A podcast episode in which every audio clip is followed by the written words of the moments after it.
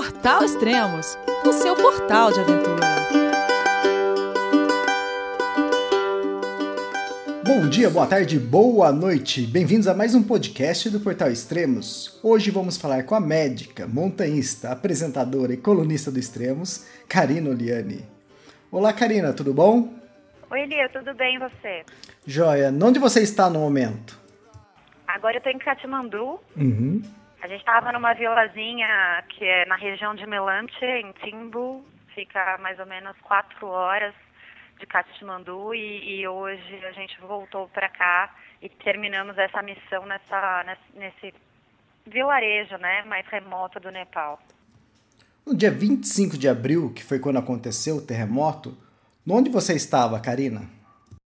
Eu estava em São Paulo, na minha casa, e quando eu acordei e vi aquelas imagens e aquela notícia, assim, eu, eu senti uma tristeza, um aperto no coração tremendo. Mas como surgiu a ideia de fazer uma ação no Nepal? Porque dessa vez você estava longe, você estava em São Paulo, né? Então, como surgiu isso de ir para o Nepal para fazer essa ação aí local? É, eu, eu tenho uma conexão grande com esse lugar, principalmente com as pessoas incríveis daqui Aliás, assim, a gente está no meio de uma situação de tristeza, de perda, de catástrofe, e os nepaleses conseguem continuar sorrindo e sendo muito positivos e te tratando muito bem. Eles são. Cada vez eu me apaixono mais pelo Nepal, essa é a verdade. É, eu estava em casa, é, quando eu acordei, eu comecei a ver as notícias e a hora que eu vi as fotos e deu um aperto enorme. Eu tinha muitos amigos, você lembra, né, que eu escalei o Everest aqui em 2013 com uhum. três pessoas, que é o Scott, o Mingmar e o Pemba. E essas três pessoas estavam aqui. O Scott e o Mingmar na montanha, no acampamento 2, uhum. que eu estou seguindo a expedição deles. E o Pemba estava em Katmandu.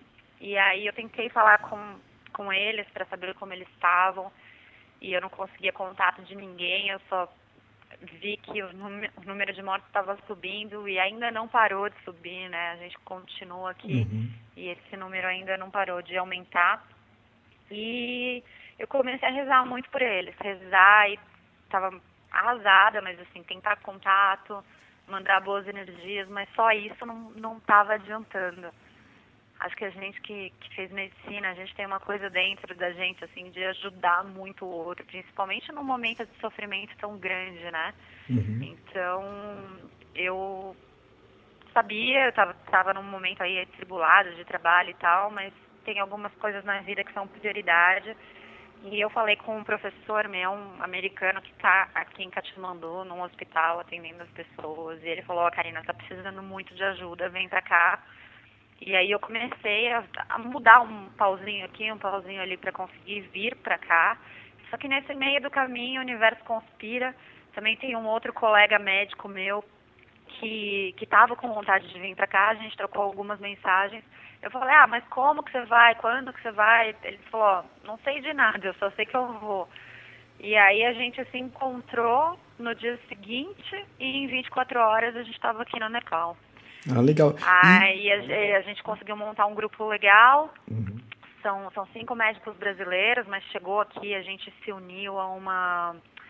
É, é um grupo de montanha que também estava na mesma vibe que a gente. Eles, é, o Malcolm, né? Ele é um, um neozelandês, ele e a esposa dele, a Sophie, estavam a caminho da Malásia e quando ele viu essa notícia do terremoto, ele falou: não, tenho que ajudar aquelas pessoas e tenho que ir lá para falar nessa hora para os meus amigos. E ele veio para cá, para Katmandu, e montou uma estrutura que ele já tinha, por ele ser guia de montanha aqui, ter toda a estrutura que você sabe que esse pessoal tem.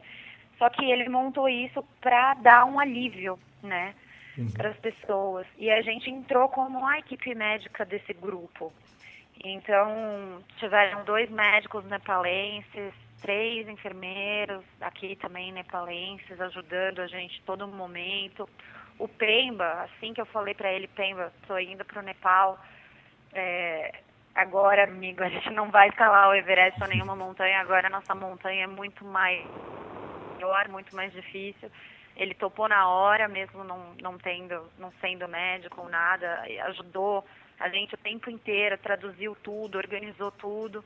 E aí a gente chegou nessa região de, de Timbu, que, que é mais afastada, já fica nas montanhas, são aquelas vilazinhas das plantações de arroz assim, cravadas na encosta, separadas, né? 15 casas ali, 20 casas ali, 30 casas ali. E hum, eu, um outro médico e o Pemba fomos enviados numa missão como eles é, né, viram que a gente conseguia ser mais móvel e andar bastante, a gente foi para uma missão de dois dias andando para cima desses vilarejos, porque as estradas são bloqueadas. Tiveram muito deslizamento de terra, de pedra, e essas pessoas não estão conseguindo acesso de carro. Então, as que estão com, com a perna quebrada, ou com trauma muito grave, ou alguma coisa, a gente levou o atendimento médico até elas. Ah, então ah, a gente andou mais ou menos umas nove horas no primeiro dia, uhum. carregando, eu carreguei todo o nosso kit médico e a gente foi dando alívio e prestando algum socorro. Acabei de postar algumas fotos é, de, desse atendimento médico no meu Instagram, quem quiser ver a gente fazendo sutura, é, é, uma tíbia completamente fraturada de uma senhora de 60 anos, imobilizando, enfim a gente fez ali o que a gente pôde e foi mais ou menos numas cinco, num cinco vilarejos atendendo essas pessoas que estavam mais graves e não tinham como ir até o posto médico que a gente tinha montado em Timbo.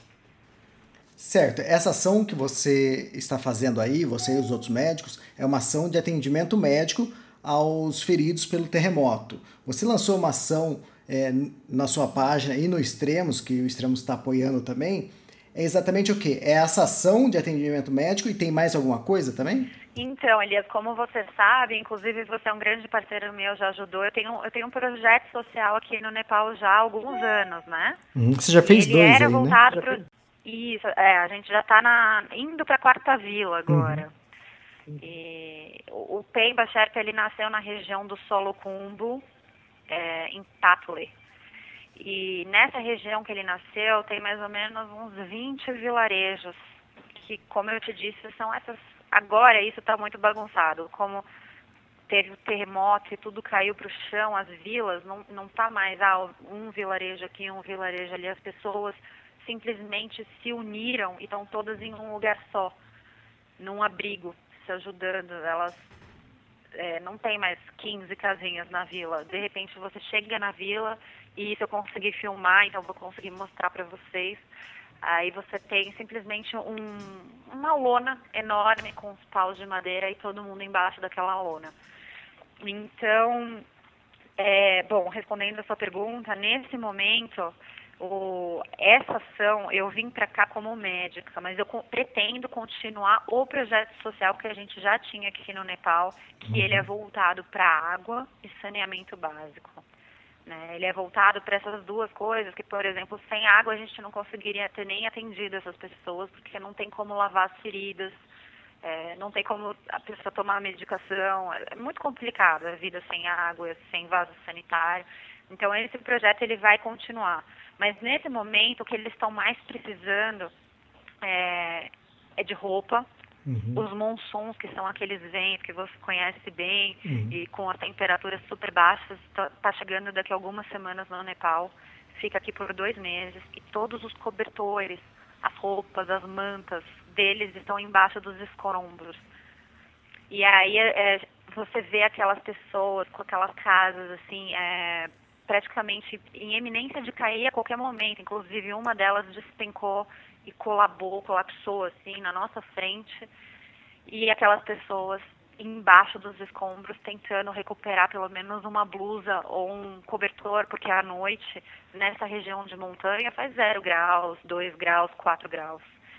E é muito sofrido você estar numa temperatura dessa sem, sem nada para se, se aquecer, né? Uhum. É quase impossível. Então, assim, eu tratei muita pneumonia, muita gripe, muita gente doente por conta disso. Doente gravemente, né? Umas pneumonias queimando de febre, muita criancinha com por estar nessas condições, com umas infecções graves de garganta, ou te, te supurando.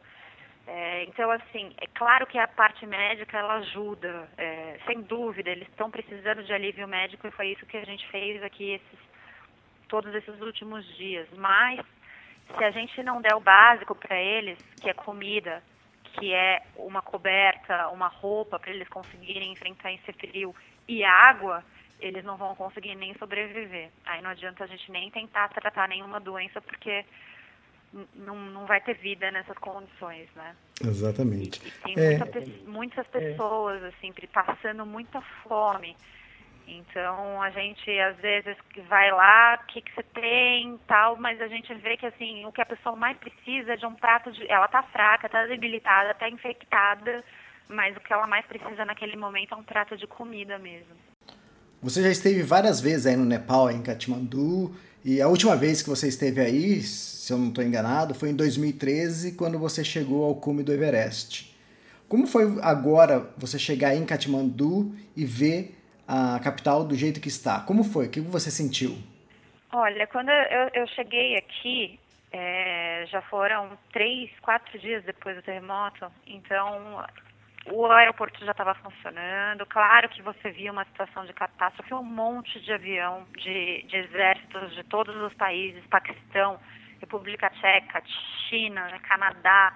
A gente cruzou com vários exércitos nas escalas para chegar até aqui e todo mundo vindo para ajudar. Então isso é muito bonito também. É uma, nessas situações tão catastróficas, tão tristes, tão ruins, a gente também vê um, um, lado bonito e tem como a gente olhar e se emocionar, porque as pessoas é, se tornam muito solidárias, não só os estrangeiros, mas os próprios nepaleses, né? É, um ajudando os outro, o outro cuidando do outro, é, é, muito bonito. Mas quando eu cheguei aqui, comecei a andar com carro, eu, eu tentei procurar algum sinal de destruição, eu não vi. Eu vi uma cidade muito tranquila. E depois de uns 20 minutos andando, aí eu comecei a ver uma casa caída ali, um prédio caído ali. Não não estava tão ruim quanto eu esperava. Uhum. Só que quando você começa a observar, então, por exemplo, agora a gente está aqui num hotelzinho é, em Katmandu, você começa a olhar para a parede, eu começo a olhar para o chão, você começa a ver as rachaduras. Uhum. Em todos os lugares tem algum tipo de rachadura, né? Uhum. E, e, alguns não aguentaram, porque a construção não foi feita a, a, prova de terremoto, e aí caiu completamente. Então, tem algumas estupas, de, é, alguns monumentos, monastérios destruídos e prédios aqui em Katmandu, mas aonde eu vi a maior destruição foram nos vilarejos. Porque, como você deve imaginar, em vez deles construírem com material de construção, concreto adequado, nos vilarejos eles colocam madeira e pedra, uma coisa em cima da outra, e aquela é a casa deles. Então, tem vilas, que eu, eu postei uma foto que eu tirei, tem vilas que não tem uma casa, nem mais ou menos em pé. Tudo virou pedra e está tudo no chão.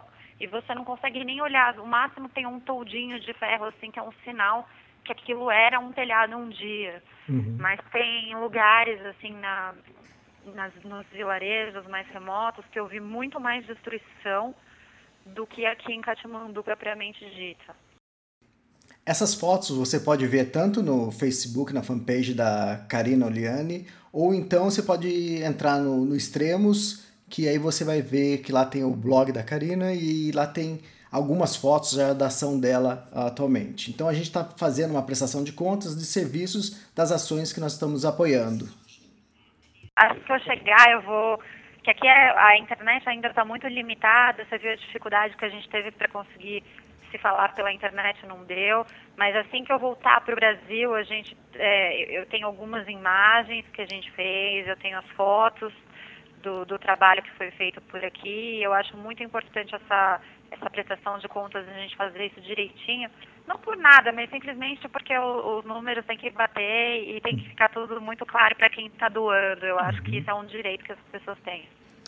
É bem legal isso, porque em todas as ações que você já fez aí no Nepal, você sempre prestou contas, mostrou as fotos dos projetos realizados, e isso é bem interessante, o público gosta muito disso. E das três ações que nós estamos apoiando no momento, é, nós já arrecadamos mais de 100 mil reais que vão ser usados na ajuda ao Nepal. Então isso é bem interessante, a gente ficou bem contente com isso. A gente sabe que precisa de muito mais, mas o retorno que a gente já teve é, é gratificante E tanto pelo saber os fãs que acompanham Extremos estão ajudando, como os fãs do Manuel Morgado, da, do Rodrigo Raineri e de você, Karina Oliani. Né? Então, quem já doou, é, ajuda a divulgar ainda mais essas notícias né, para alcançar outras pessoas que possam doar. E quem ainda não fez a sua doação, aproveite. É, aqui no Extremos, você vai ver vários modos que você pode fazer a sua doação, tanto para Karina Oliane, para o Manuel Morgado ou para o Rodrigo Raineri. Vai ser tudo feito, ações é, no Nepal.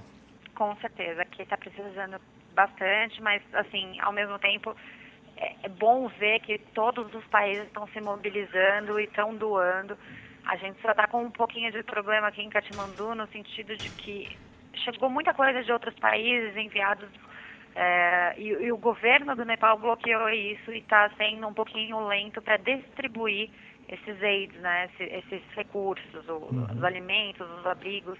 Eles são muito mal organizados aqui. É um governo mesmo de terceiro mundo.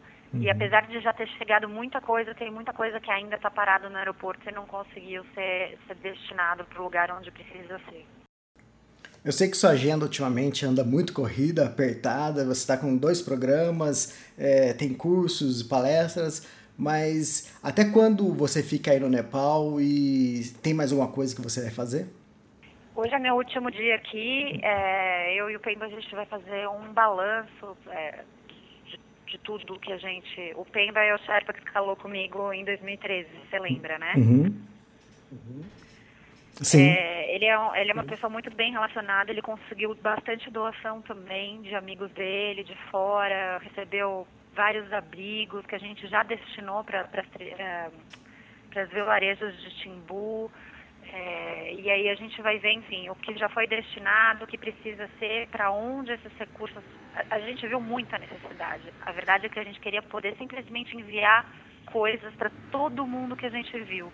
Só que, como você sabe, isso não é possível. Uhum. Então, a gente tem que. É um momento de fazer contas, é um momento triste, porque quando você faz essas contas, necessariamente você ajuda um, alguns, mas você não ajuda muitos. Só que pelo menos a gente está fazendo uma parte, está tá dando alguma coisa. Então a gente vai ver exatamente o que, que, mais, mais a gente pode ajudar nesse momento com isso. E, e a gente tem alguns lugares para passar, lojas de é, roupas, medicamentos, enfim, várias coisas que a gente viu que está precisando para destinar isso da melhor forma possível. Hoje é um dia de, de trabalho mais burocrático e menos médico por aqui. E quem quiser continuar ajudando com, com as ações da, da Karina Oliani, é, faça suas doações, porque além desse projeto que ela fez atualmente, né, que foi o atendimento, aos necessitados do terremoto, ela tem outras ações. Ela já fez ações em vários vilarejos, como Bondoca, né? Os vilarejos, né? Os nomes da vila dessa região do Solo Combu, que, que é essa região abaixo de Lúcula, que é muito mais pobre, porque de Lúcula até o acampamento base do Everest, como tem muito turismo, é, muitos, muitos montanhistas, muitos trekkers, eles têm mais dinheiro. Mas na região para baixo de Lúcula, é uma região muito necessitada e foi onde a gente optou por fazer esse projeto de levar água para as famílias que eh, as mulheres e as crianças tinham que buscar água tão longe e tinham esse problema de, de não ter água na, onde eles moram. Quem quiser continuar doando, é, fazendo suas doações para Karina Oliane e para as ações que ela faz no Nepal, não só essa de atendimento médico, mas é, os vilarejos que ela atende, continua, acessa lá o Extremos, que você vai ver o link lá da Karina Oliane e você vai entrar no blog dela e lá explica tudo como você pode ajudar, além de ver as fotos das ações atuais dela. É, obrigado, Karina, por nos atender. Ah, foi difícil falar com você hoje, a internet aí no Nepal tá terrível e a gente só conseguiu falar por telefone mesmo. Obrigado. Imagina, Elias, obrigada pelo apoio, com certeza por conta de, desse apoio, dessas doações, a gente pôde aliviar a vida de mais pessoas aqui no Nepal. Eu queria agradecer para todo mundo que colaborou. Obrigado e bom retorno ao Brasil. Beijo grande. Tchau, Beijo. tchau. Até mais. Tchau, tchau.